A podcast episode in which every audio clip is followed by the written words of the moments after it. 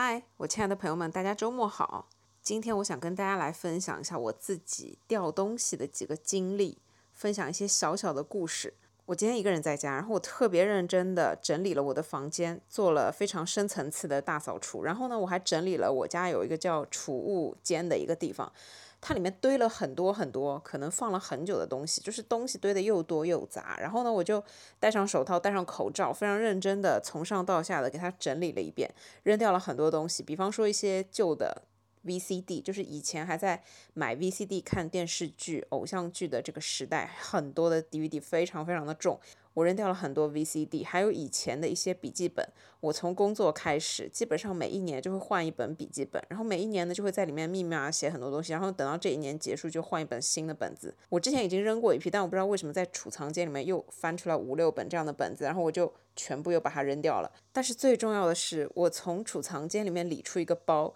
我甚至都不记得我有买过一个这样的包。我查看了一下它的牌子，这还是我在某一次香港出差的时候买回来的一个非常大的人造革的，就是包。然后呢，里面是帆布的夹层。然后我就翻了一下里面的夹层，结果呢，我就在里面找到了一个我已经找不到很长很长时间的一条我非常喜欢的手链。这条手链盘旋在我的脑中超过三年，朋友们。所以我在找到它的那一瞬间，从这个包里拿出这条手链的这一瞬间，我整个人就是震惊，夹杂着惊喜，然后又夹杂着一丝懊悔，就是天呐，我因为我自己没有认真整理东西的习惯，所以我把它居然遗失在这个包里面，然后放了这么这么久的时间。这根手链是纯银的一个手链，我非常喜欢这根手链，是我刚开始工作赚钱之后，就是斥巨资。买的一根手链，我特别喜欢。然后我夏天基本上是一直戴着这根手链，但是就是突然有一年它就不见了。然后我一直以为是掉了或者是怎么样，然后它一直盘旋在我的脑中。我就是没事想起来这根手链，我就会去翻箱倒柜的找一遍。这件事情可能已经发生了有超过五六次，然后我一直都没有找到这根手链，一直到我今天在整理储藏室的时候，天哪，它居然在这个包里面，而且就是安静的躺在。储藏间的这个包的夹层里面，你们明白我的心情吗？就是我掉过很多次东西，我相信每个人都有掉东西的经历，但是掉东西这件事情真的非常的令人烦恼、沮丧，就是很不开心的一件事情。但是有一件非常开心的事情叫做失而复得。但往往就是我们在失去的时候才会懂得珍惜。我在掉了东西的时候，我才会想这个东西对我多么的重要。然后下一次呢，我又忘记了。然后呢，又会不小心掉一些对自己来说很重要或者是很不想要遗失的东西。所以呢，我就想起来今天可以跟大家分享一下我掉东西，然后有一些是找回来，有一些没有找回来的这些小故事。不知道你们会不会感兴趣？但如果你感兴趣的话，就可以继续往下听。第一个我想分享的是，我在小的时候掉了一个 MP3，它是一个苹果的 iPod，它是 iPod Classic。知道这个东西的朋友可能都是跟我同龄人。它就是一个比较大的 iPod，它的容量也非常大，有六十四个 GB，里面可以装下基本上是上万首的歌曲，就是你不用担心内存不够这件事情。当苹果出现在我们的生活里面，它一开始就是出了很多的 iPod。然后我是一个非常喜欢听音乐的人，我从小就是非常的爱听音乐。我印象特别深刻，我在读初中的时候，第一次在广告上看到 iPod，我就那个时候还是纸质的广告，就是类似于超市里面会印刷的那一种，每个月送到你家的这种纸质的广告。我印象特别深刻，我在第一次在广告上看到这张。iPod 照片的时候，我就觉得这就是我梦中的 MP3。在此之前，我用的是 Walkman 和 CD player，就是听磁带的跟听 CD 的一个非常庞大的东西，电池都是另外要接上去的，使用起来非常的不方便。然后那个时候，慢慢的就有 MP3 音频这个东西进入到了我们的生活，然后有 U 盘啊，然后有音频文件这一类的东西。然后我在广告上看到这个 iPod 的时候，它的售价我印象特别深刻，我到现在还记得是两千两百块左右。然后我就把它认真的剪下来，然后我告诉我爸，我想要买一个这个 iPod，但是因为它有点贵嘛，毕竟就是上千块的东西，对于我们当时还是学生来说，这个东西简直就是个天价，是个四位数的非常高科技的数码产品。但是呢，我爸妈还是挺宠我的，所以后面就是帮我买了这个 iPod，然后我就非常非常的开心。但是，一开始它的容量就是非常的小，我记得最初几代它就是两 GB、四 GB 这个大小，就是很小，就是里面放的歌曲非常的有限，所以我定期就是要去里面更新歌曲。然后后面我就慢慢的有了一个非常不好的习惯，就是收集这一些我很喜欢的 MP3 的产品，然后我就买了 iPod Shuffle、iPod Nano。就是有很多个型号，你们懂吗？就是大大小小，还有各种颜色。我买了一个黄色的，买过一个蓝色的，然后我还拥有过一个红色的。总之就是，我现在还是有很多的这些 iPod，我现在还是可以从抽屉里面拿出来，因为我把它认真的就是储存在一个地方。在后面呢，就有了一个东西叫做 iPod Classic，这个东西的出现简直就是福音，因为它的容量特别大。然后呢，那个时候也已经是几年后了。就是它是有一个可视的屏幕，但是呢，这个屏幕已经比之前的 iPod Nano 啊这些要大很多。虽然它整个机器很厚重，但是因为它的容量很大，可以放很多很多的歌曲，并且它可以显示出就是歌曲封面、专辑封面这个东西。然后呢，就反正就是给我的感觉非常的高级，感觉就是买了这个 Classic 之后，你就可以不用任何其他的 iPod，因为它的大小已经足够让你放所有你想听的歌曲，就会给你一种非常安心的感觉。总之呢，后面我就又买了一个 iPod Classic，然后那时候我还是在之前的老的家里面，不是现在搬到现在的这个房子住的，还是以前旧的房子。然后我印象特别深刻，那一天有装修工人到我家来装空调，然后呢，我的这个 iPod Classic 我就是随手的放在凳子上，我印象很深，我就是放在凳子上，因为我在床上听歌，然后我就随手把它放在凳子上。过了几天之后，我就发现我的这个 classic 不见了，然后我怎么找都找不到它。然后呢，我就跟我爸妈说，然后我爸妈就分析说，会不会有可能是工人进来装空调的时候把你的这个东西顺走了？我说很有可能。然后他们就怪我说没有把东西放好。然后这就是我小时候印象非常深的掉东西的一次经验。这个算是掉东西吧，因为它就是不见了，从我的生活里面消失了。然后我就找不到这个东西，我就特别特别难受，特别特别沮丧，因为我真的很喜欢这个 classic。但是后面呢，我爸妈就安慰我说：“你还有很多其他的 M P 三，你就少了这一个就少了这一个吧。你还有其他的，你就不要再纠结，你就先听其他的。但是呢，你要养成一个好习惯，就是自己用过的东西一定要放起来。虽然家里来的人把你的东西拿走是人家不对，但是呢，你也要有义务，就是把自己的东西收好，这样才可以避免它不见，避免它找不到。”然后后面呢，我就养成了习惯，把固定的这些 M P 三的数码产品固定的放在一个地方，然后就这样过了几年。但是我在那几年，我依旧就是还是惦记着 Classic 这个产品，我还是惦记着这个 M P 三，尽管它对我的生活可能来说并没有那么的重要，我可能用不到它。后面我上了大学，终于我没有忍住，那个时候自己好像有赚一点实习的实习费，应该是用我自己攒的钱，我现在有点不太记得了。我就重新去苹果买了一个 Classic，我现在不记得我买下来是多少钱了，因为好像是去实体店买的，还没有网购那个时候。当然，就是整个大学期间，这个 Classic 就陪伴我度过了很长的一段时间。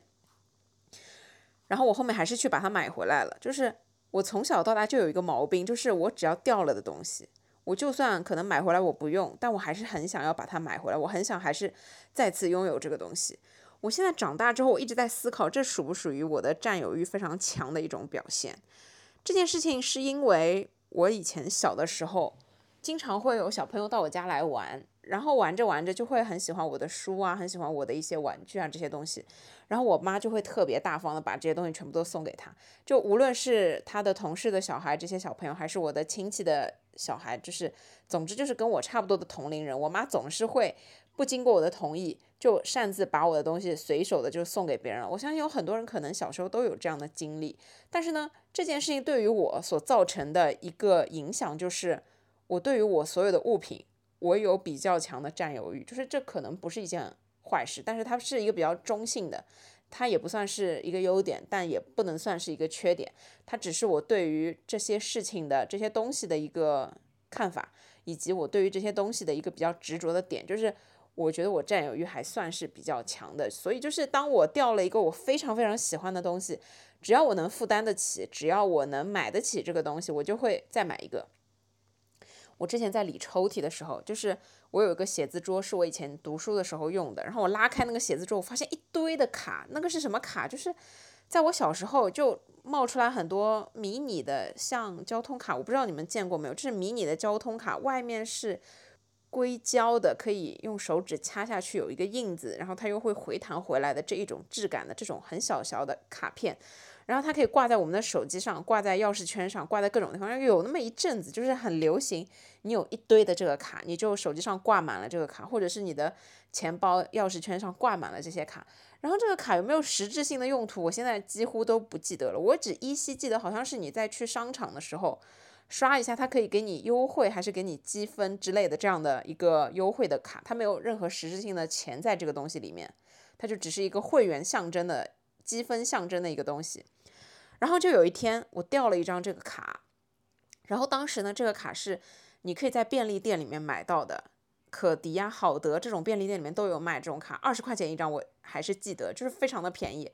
虽然当时也不算很便宜吧，但对于学生来说，就是二十块钱有这样一张卡，你会有那种身份的象征，你们懂吗？然后我就掉了，然后这个卡是有很多花纹的。然后我就很喜欢里面的其中的一个花纹，它就是蓝色，呃，不对，它就是绿色跟紫色在一起形成的非常密的一个有一点类似民族风格的这种这种图案。然后我就很喜欢这个图案。后面这张卡就掉了，掉了之后呢，过了几个月，我去逛街的时候，又在超市里面看到了同样款式的这个卡片，然后我就想也不想就把它买下来了。买下来之后，我连包装都没有拆，回家之后我就把它放到了抽屉里。然后十多年之后，当我打开这个抽屉，这张卡还是原封不动的在那里。我并没有使用它，关键就是我虽然掉了张卡，那我要买回来的原因是因为我可能要用，但是问题是我买回来的原因只是因为我想要再次拥有这个东西，我不希望它掉了，我就是想要这个东西，就是纯粹的占有欲。它并没有给我的生活带来任何的东西，我也没有用它，而且它在抽屉里面放了十多年，甚至到后面。就这整个产业已经消失不见了，就是已经没有任何地方可以去使用这个卡，公司也都已经倒闭了。然后这张卡还是原封不动的，带着包装躺在我的抽屉里。我现在想不起来这张卡我当时整理出来之后有没有扔掉，因为我那整个抽屉对现在的我而言，整个抽屉里面所有东西都是垃圾。但是我就是有这样一个问题，就是我以前掉了的东西，特别是小时候掉了的东西，我就会想要原封不动的再去把它买回来。纯粹就是占有欲在作祟。第二个小故事，那个时候我已经长大了，我经常掉的一个东西就是耳环、耳钉，而且呢，我之前两年刚打耳洞的时候，我的耳洞是我大学的时候打的，好像是大二还是大三，有点不记得，我只记得当时有一个耳朵打的是比较好，我是去南京路步行街上面有一家。美容美发的店里面找的店员给我做的叫无痛穿耳，用手穿的，然后两个耳朵，他当时还给我打了麻药，因为我真的很怕痛。但是呢，有一个耳朵就是打的比较好，他从来没有发过炎。但是另外一个耳朵就是当时就是打完之后发炎，发了一个多月。我当时带着茶叶杆，就是茶叶里面的专门有一种叫做茶叶杆的那个棍子，插在这个耳洞里面，让它不要发炎，插了好好长的一段时间。后面呢，我就开始换金的耳钉来戴，这样呢也不太容易发炎。但是我就是有一个耳洞不太好，一直一直容易发炎，所以呢，这就导致我在买耳钉和耳饰的时候，我会尽量去在自己的经济范围内选择真的东西来戴。就比方说是纯银的，或者是白金的，或者是彩金的，或者是黄金的，就是戴这样一些真的贵金属的东西。因为那段时间戴假的确实就很容易发炎，然后发炎了就会。又痒又痛，然后还会流很多的分泌物，就是会给你生活带来困扰。所以就是我当时打完耳洞的那一两年，几乎都在买所有真的这些饰品来戴。然后呢，我那几年没事就会跟我妈一起去那种金店里面去看看有没有什么新的耳环，我自己喜欢的耳环品种。然后呢，就会买几个回来。然后有一个款式就是我现在依旧觉得很好看，因为我虽然掉了一只，但是还有另外一只，我现在还是在的。就是这只耳钉它是彩金的，然后它是非常窄、非常细的一个小环的一个扣子。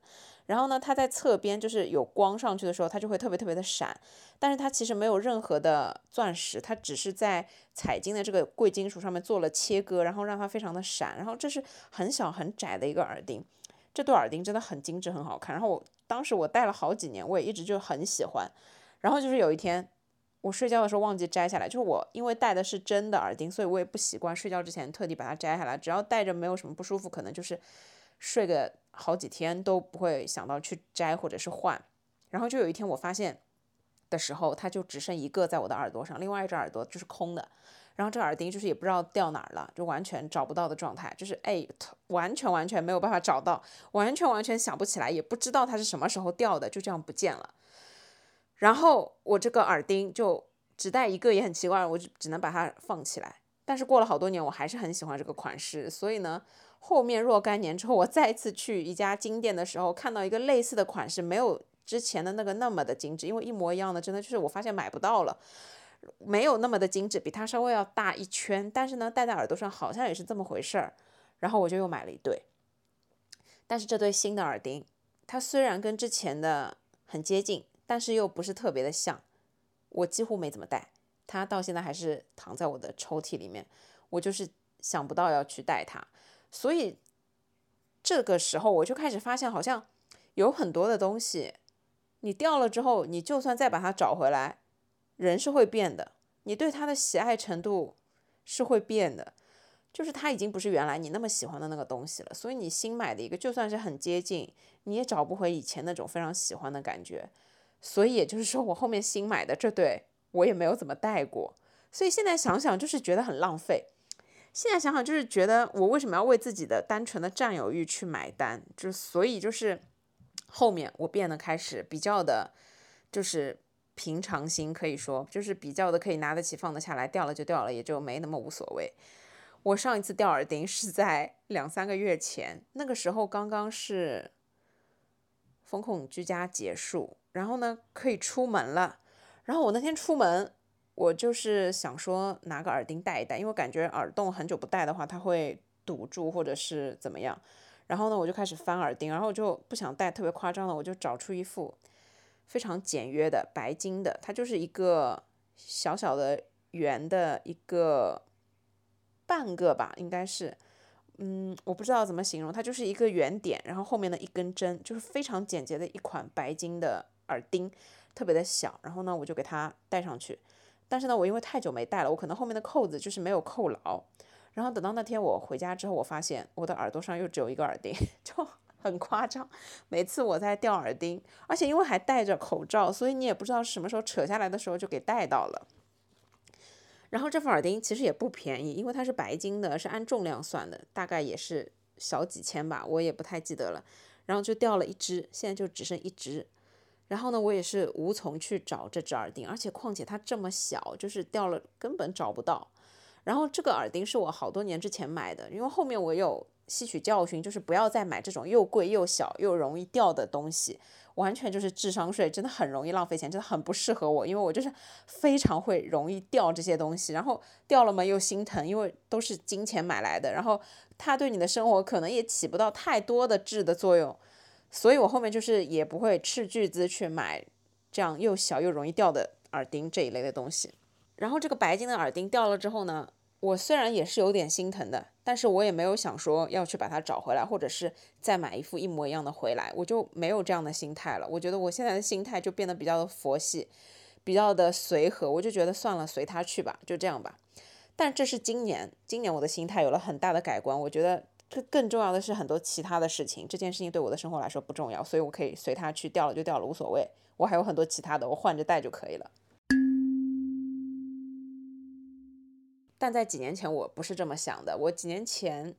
我掉过一副非常便宜的耳钉，它虽然很便宜，但是呢，它又没有那么的便宜。我之前在幺六八八上面买的耳钉，可能就是几块钱，真的就是五六块钱、十一二块钱最多了。但是我那天掉的这副耳钉，它是七八十的这种价格，是我在淘宝上面买的。然后我还挺喜欢这副耳钉的，因为它还挺精致，它是一个。金属色，金色的，然后上面镶满了耗石、玻璃钻或者是其他什么石头之类，但是就是镶了一整排，看上去呢是非常富贵的那一种，然后做工又还是相对来说比较好的。然后我那天带着这副耳环去外面吃饭，跟我爸妈一起吃饭。我爸妈先到了，然后我到的比较晚，我停完车，我一边还在拍 vlog，然后我就拿着镜头对着自己，哎呀，我现在到吃饭的地方了，我等一下要去吃饭，巴拉巴拉巴拉。然后等到电梯上到五楼的时候，我也不知道为什么，我就突然发现自己的耳钉掉了一个。然后呢，我当时就非常的急躁，我就心情很差，一瞬间就心情变得特别差。现在想想，我当时还挺愚蠢的，因为这个耳钉又不贵，然后又没有怎么样，其实完全可以忽略它。但是我不知道为什么我那天掉了这只耳钉，我心情就特别的差。然后呢，我就疯狂的在一路上去找这副耳钉，然后我就一直没找到。然后我就开始回想我是什么时候掉的，我就突然想起来，哎，我不是拍了 vlog 吗？然后我就开始翻我的相机看之前的拍下来的素材。然后我就发现，哦，是我在一楼到二楼的过程中，就是前面一个镜头我还是有这个耳钉在耳朵上，后面一秒的时候拍的时候就没有了，那就是在这中间掉的。然后我就跑回一楼到二楼，开始沿路的去看地上有没有我掉的这一个这一只耳环，因为它还蛮大的，又是金色的，所以我觉得掉在地上还是比较容易看得到。结果就真的给我找到了。找到它的时候，它已经被人踩烂了，就是很明显的被踩了一脚，所以它后面的整个挂的那一根钩子就直接断了，所以这整个耳环我就算找回来了，它也没有办法修好，我也是没办法再用了。找是找到了，但是它已经被踩烂了，也没有办法用了，我的心情还是很糟糕。后面我好好的吃了一顿饭之后，我也就忘了这件烦心的事情，我也就觉得无所谓了，就这样吧。然后可能就是通过这几次的掉耳环的经验，让我得到的一个教训就是，如果你知道自己很容易掉这些东西，你就不要斥巨资去买很多很贵重的这些东西。所以我去年就是很开心的在幺六八八上买了一大堆的非常便宜的耳环，但是很搞笑的是，越是这一些便宜的，戴着越是不容易掉。我怎么样都没有掉过，就是 真的很搞笑。比方说，我今天去上拳击课，我上课之前我会把耳环摘下来就随便一扔。但是我最后依旧会找到，不管我扔几次，就是这些耳环，它依旧是原封不动的一对一对的，该怎么样怎么样，就在我的包里面，就是真的很奇怪。越是这些便宜的耳环，它越是我觉得掉了不会心疼的，它就是怎么样都不会掉。接下来要跟大家分享的一个小故事，是一个非常高价值的失而复得的故事。非常高价值是因为这个东西非常贵。它贵到可以报警的这种程度，虽然我觉得报警也没有用，它的价格跟我的一个正常的新的苹果手机的价格是差不多的。我前几年的时候，不知道哪根筋抽住了，我就是下定决心一定要买一个金的戒指，但是呢，又不是金店里面的那种老的铜箍的那种金戒指，我就想买一个非常时髦的金戒指。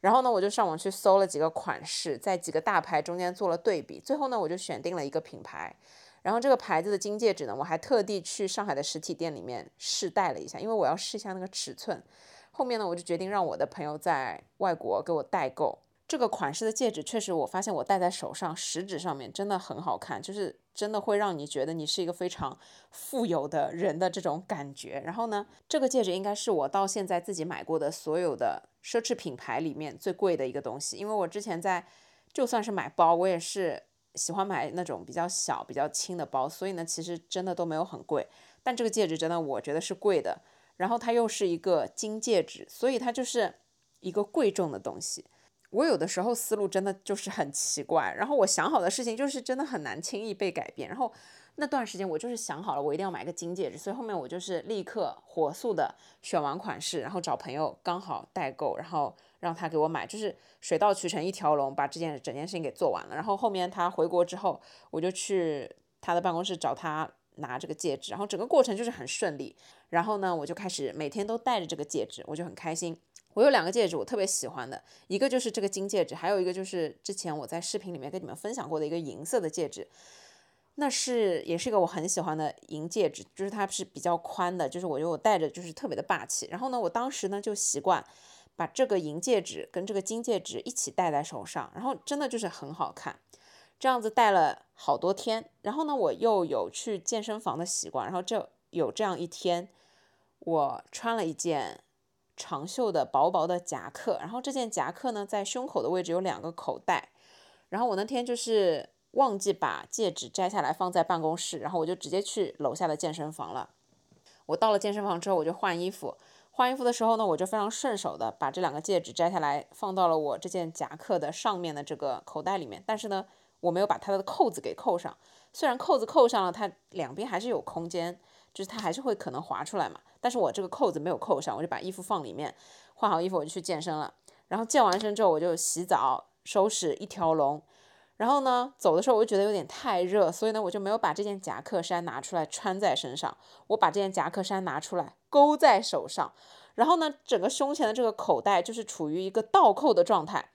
然后我就勾着这件衣服，拿着我的包，慢悠悠的走出健身房。然后，因为我当时的这个办公的这幢楼也不是我现在在的这个办公室的位置，它是有一个立体车库的。然后我每次就是从健身房走回办公室的时候，我都是习惯从车库那边坐车库的电梯，然后呢把所有健身的东西放回车上，然后呢我再去办公室办公。然后等到下午快下班的时候，我突然想起来我的戒指不见了。当时已经距离我健身过了三到四个小时，我才突然想起来这件事情。然后我当时就是整个脑子是空的，我想说，我这两个戒指同时掉了，而且我都不知道什么时候掉的。然后我就开始回想，回想之后呢，我就想起来，我是把这个戒指放进了这个衣服口袋，肯定是我在走回来的途中，这个衣服口袋滑出来，然后两个戒指就不知道滚到哪里去了。但是我又想了半天，这两个戒指掉在地上肯定是有声音的，我为什么没有听到声音呢？我一直一直没有想通这件事情。但是我还是当机立断，立刻火速的，就是冲去了整个车库这一个路上去找我掉的这个戒指。然后呢，我就在某一个位置，我现在不记得了。我在某一个位置先找到了我这个银色的戒指。然后我找到了之后，就是心情舒缓了一半。但是更贵的那个戒指没有找到，那个戒指的价格是这个银戒指的可能有五倍之多。然后呢，我先把这个银色的戒指放好，然后开始一路上慢慢的去找这个金色的戒指。我花了可能有半个小时，我完完全没有找到这个金色的戒指。然后我还甚至跑到健身房里面去找，还在浴室里面找。然后正好还碰到了里面在洗澡的大妈，说你在找什么东西？我说 对不起，我在找一个金戒指。然后那个阿姨就说，哎呀，那肯定是被人拿走了，你这个金戒指掉在地上，肯定很明显的。肯定是被别人拿走了，哎呀，算了算了，破财消灾，就说了一堆这些有的没的安慰我的话，然后我就又非常失落的走出健身房，又开始反省我到底把这个戒指掉在了哪里这件事情，然后又稍微工作了一会儿之后，我觉得我还是不行，我还是得再去找一下，我这个东西掉了，对我来讲真的就是非常非常让我难过沮丧的一件事情，我还是一定要想说再去找找看，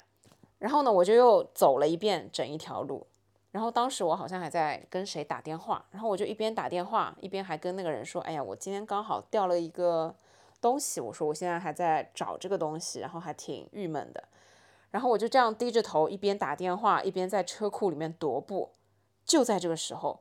我突然看到在车库的某个位置有一个非常相似我这个戒指形状的东西，然后我就百米冲刺跑过去，定睛一看，真的是我的这个戒指！天呐！我居然找到了，然后我把它捡起来，我发现它上面已经磕磕绊绊，就是有了些许的划痕，一定就是因为我们车库的那个地面它是比较毛糙的那种柏油的，我也不知道怎么形容，就是非常毛糙的一个地面。如如果你手机掉下去的话，你拿起来这个手机上面肯定是千疮百孔，肯定是被划的一天世界的那种地面。然后呢，我把这个戒指拿起来，我左看右看，它真的就是我掉的那个戒指。然后呢，它除了上面有点划痕之外，也没有别的其他的太大问题。当时我的心情就是难以形容。大家可以想象一下，你掉了一个非常贵的、价值昂贵的东西，然后你觉得你找不到，你的心情已经掉到了低谷的时候，那一个瞬间你又找到它了。世界上没有比失而复得这件事情更值得庆祝、更值得让人感受生活的美好，觉得现在我什么都足够了的这种感觉，就是这种非常开心、奇妙。然后兴奋激动的心情，就是我当时的心情。我终于找到了我的这个戒指，我心情真的是不用讲，肯定是好很多了。而且最关键的是，虽然它上面有一点损伤，但是呢，它依旧是个金戒指，就不管怎么样，它依旧还是一个价值还在那儿，也没有怎么样。所以就是我当时就是非常非常的激动，我就觉得真的是老天帮了我一个忙，甚至会有一些这样的想法，然后觉得我要去买个彩票或者怎样的，也有这样的想法。然后呢，你就会觉得说，我以后一定要多做一点好事，一定真的要管好自己的东西，做一个善良的人，然后不希望再要掉这样贵重的东西了，再也不希望去体验这件事情了。就这样，我找回了这个非常贵的戒指。但是我到家之后做的第一件事情，就把它擦干净，放回属于它原来的盒子里面。从那一天之后，我再也没有戴过这个戒指。我不跟你们开玩笑，真的。我从掉了这个戒指之后的那一天开始，我再也没掉过，再也没有戴过这个戒指，就是完全没有带着它出门。就我觉得很夸张，但是就是确实就是我害怕了。我觉得我怕它，就真的是我害怕了。我怕我再弄掉它一次，然后我心情依旧会变得那么糟糕。所以我现在回想整件事情，我觉得我特别愚蠢。我觉得这整件事情就是又好笑又愚蠢。我花很多钱去买了个我很喜欢的东西，然后呢它掉了，然后呢我把它找回来，然后呢我就再也不舍得带着它出门了，我就把它一直供在家里面。到现在此时此刻，我在录播课的时候，我眼睛还是可以看到我放它的那个盒子，因为它就是放在我的书架上，在盒子里面安静的就这样躺着，已经好多年了，我中间一次都没有带过它。又到了中场休息上厕所的时候。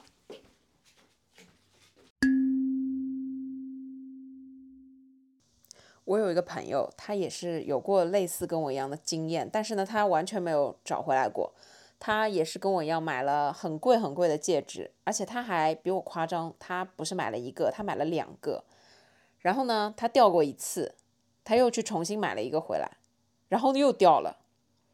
然后他做了一件什么事情，就是他在网上花几百块钱买了一个长得一样的款式，然后呢一直戴着，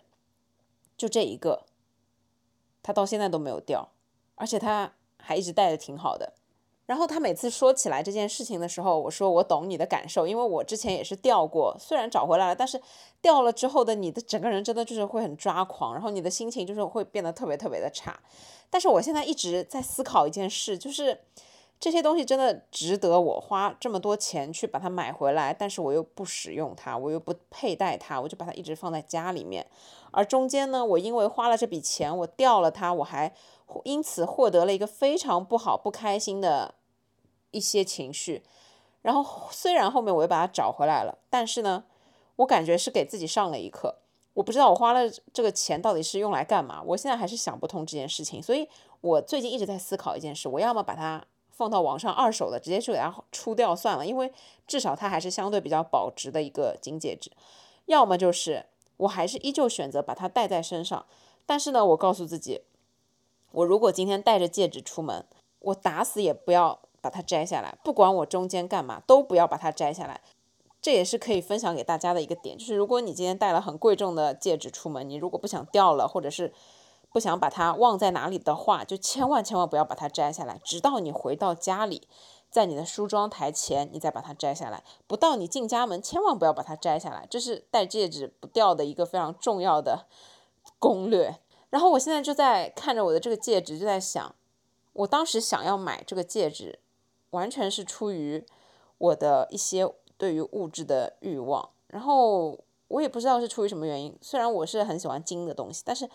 我现在依旧没有办法搞懂我当时是怎么想的，为什么就这么果断的花这么贵的钱去买了一个这样的金戒指回来？我更加不理解的是，我现在我觉得这个戒指对我的生活没有任何的意义，就是我可以不要有这个东西，我宁可把这些钱存下来去买另外一个对我生活有帮助、有品质提高、有质的飞跃的东西，就比方说去买一台很贵的咖啡机，我为什么不那样做呢？而我要把一个花了很多钱买的这样的一个东西放在家里面看着它，我也不带，它不产生任何的价值，它对我来说。所以这整件事情，我觉得现在想想就是挺好笑的。然后当然，我觉得掉东西的整个经历，每个人虽然都遇到过，但这确实很糟心。所以呢，我接下来小小的总结了几个不太容易让大家掉东西的一些小的经验吧，算是。第一个就是我刚刚说的，如果是贵重的首饰，你戴在身上出门的话，首先你一定要选择就是这些扣子啊，什么质量都会比较好的，千万不要是那些你刚戴上去就觉得它不太牢固，那时间久了它肯定是不会太牢固的。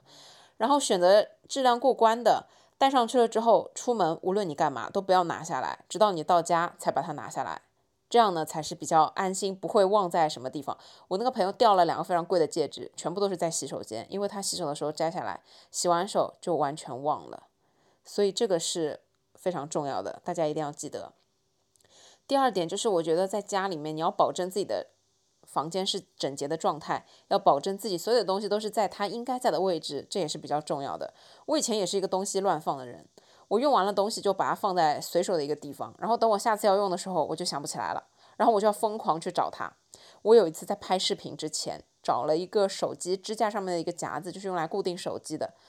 我找了一个多小时都没有找到。但是最夸张的是，我那一天如果不拍视频的话，我后面就会影响我后面的所有的进度。而且就是那一天，我如果不尽快找到我的这个支架的话，就是天光都要没有了，就是马上天就要变暗了，就没有办法录视频了。那个视频一定要在白天来录，然后后面我就非常的抓狂，最后呢就没有办法，只能选择用另外一个非常大的三脚架去代替我之前的这个小的三脚架。后面呢还是把视频顺利的录完了，但是在录完的隔天，我随手的拿起了一件之前放了很久的衣服，然后我就发现那个手机支架夹子，我找了很久的那个夹子就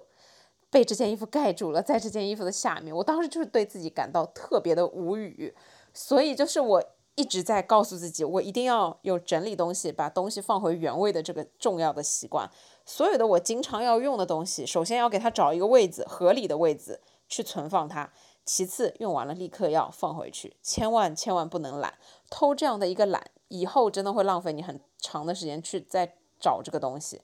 所以呢，就是生活中要保证一个良好的，嗯，有规律的，一定要有收纳习惯。所有东西都是整整齐齐的，这样的一个状态习惯是不掉东西的一个关键。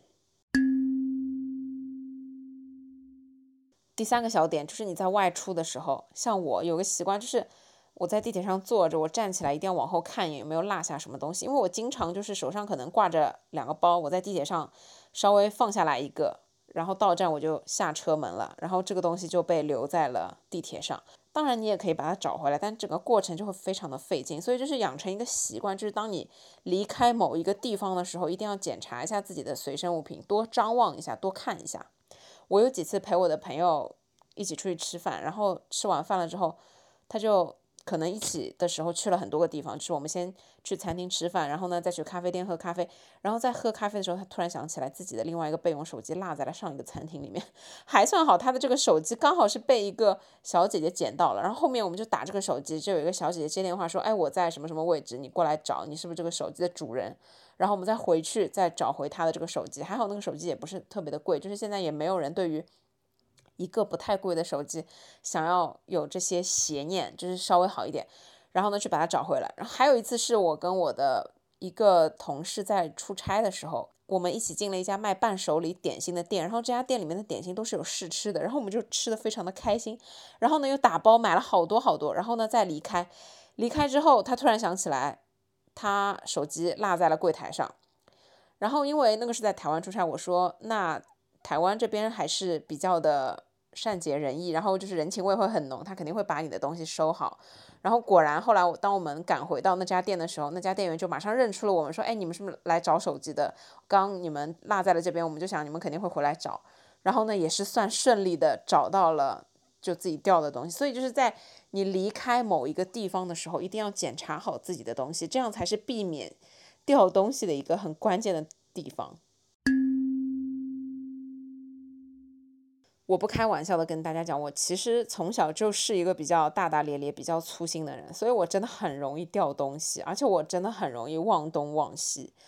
所以呢，我觉得这件事情可能是跟你的记性有关系，但是还有可能就是跟你对对自己的要求有关系。我有时候真的是对自己过于宽松，对自己的要求可能没那么高。可能我在工作中对自己的要求相对来说高一点，那在生活当中，我有时候真的就是会粗心大意。所以呢，我还经常有。蛮多发生这种事情的情况，要么就是东西找不到了，要么就是丢三落四。就对我妈来说，这个简直就是家常便饭。但是呢，我刚才跟大家分享的这几个小故事，是我觉得让我在我的整个生活经历当中印象最深刻的几件事情，也是让我觉得这些事情还是不要再发生的好，也是让我真的吸取到教训的几件事情。所以就是掉东西，虽然是生活里面非常小的一个部分，但是。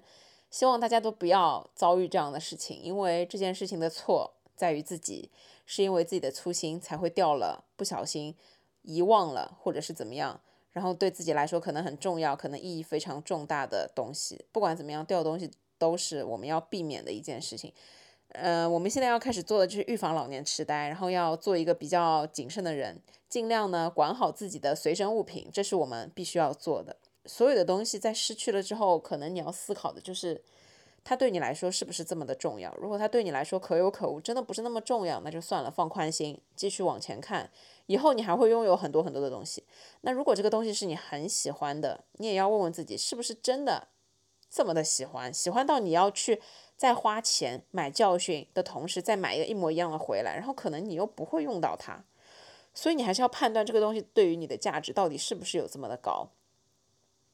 当我重新买回 iPod Classic 也好，还是我之前那对我很喜欢的很像的耳钉也好。我当时是开心的，我当时是快乐的，因为占有欲会让我们觉得非常的充足，占有欲会让我们觉得非常的满足。但是呢，我后来又没有认真的用它们，就是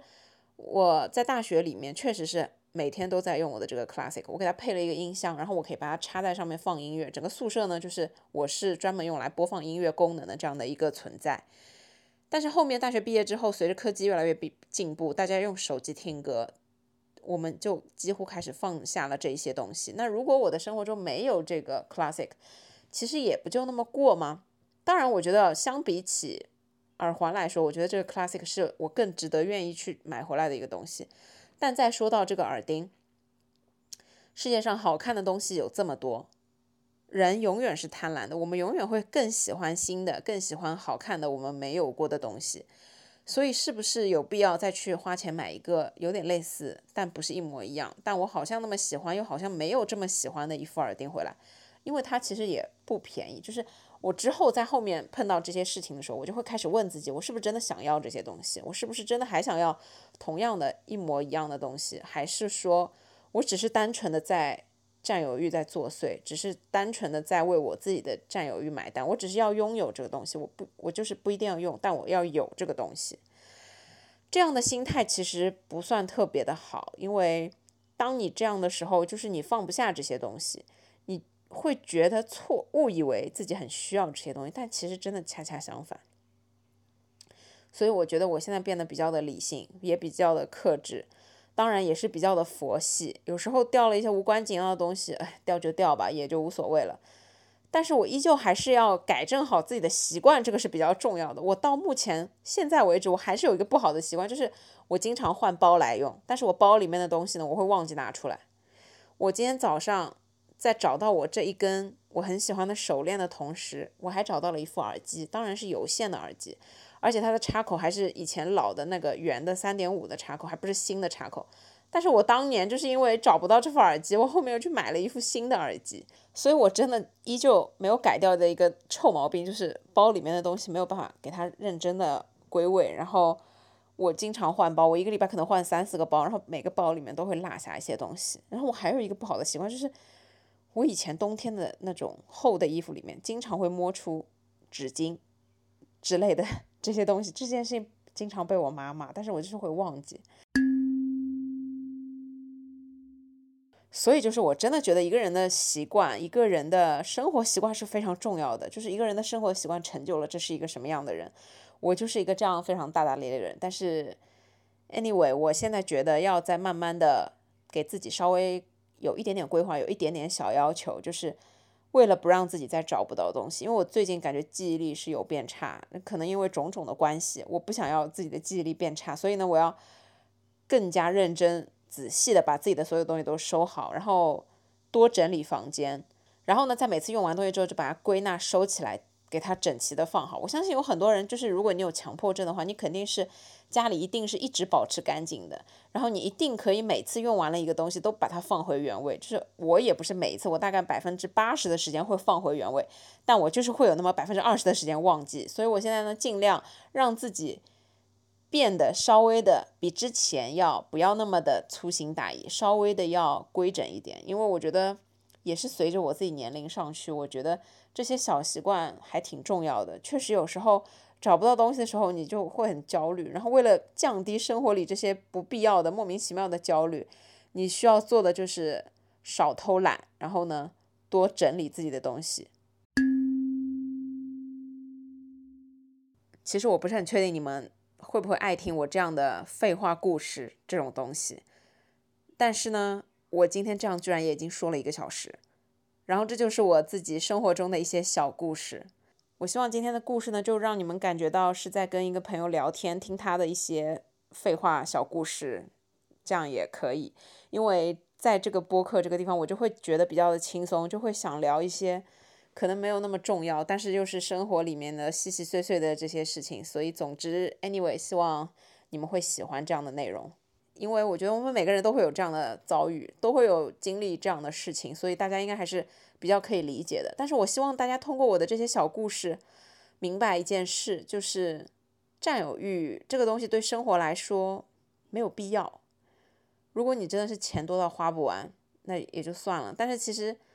大部分的人怎么会有钱多到花不完的时候呢？所以就是还是要把钱用在刀刃上，然后不要为自己单纯的占有欲去买单。我们可以给自己更多的选择。我虽然今天掉了一个这样的东西，我吸取了教训，但是呢，我以后可以买一个不一样的、另外的一种新的东西，这样也很好。千万不要跟我以前一样，去单纯为了自己的占有欲买一个一模一样的回来，然后看着它就会觉得，嗯，我有了这个东西我就安心了。这是缺乏安全感的一种表现。但是呢，对生活来说，它没有任何的帮助。要对生活有帮助的话，就是。收好自己的东西，不要那么的粗心大意，这才是对生活有帮助的东西。而且，安全感大部分的时候是自己给的。如果你可以在一个非常整洁的环境里面一直保持下去这样的状态，我相信你是会很有安全感的。就像我每次扔完很多的东西，整理完房间之后，我就会觉得特别的平静和安心。就是我觉得我又再一次整理了我所有。所处的这个环境跟很多的东西，我就会知道我要用哪些东西的时候，它在放在哪里，我就会特别的有安全感，我就不会像上一次一样那么的焦虑去找我的这个手机，只想找了半天，最后它就在一件衣服的下面。所以说，改掉自己的坏习惯，然后多保持那些好的勤快的习惯，这才是对我们生活有帮助的一件事情。所以呢，就是希望大家不要有跟我一样的遭遇，然后呢，希望大家。可能某种程度上听过我的故事之后，吸取一些这方面的经验，然后呢，收好保管好自己的东西，不要单纯的为了自己的占有欲去买单，要给自己更多的选择，然后呢，不要粗心大意，这才是比较重要的。好了，我亲爱的朋友们，以上呢就是我今天的分享，一大堆的废话小故事，希望你们喜欢听。最后呢，还是祝大家天天开心，祝你们有美好和通畅的一天，我们就下周再见吧。拜拜爱你们。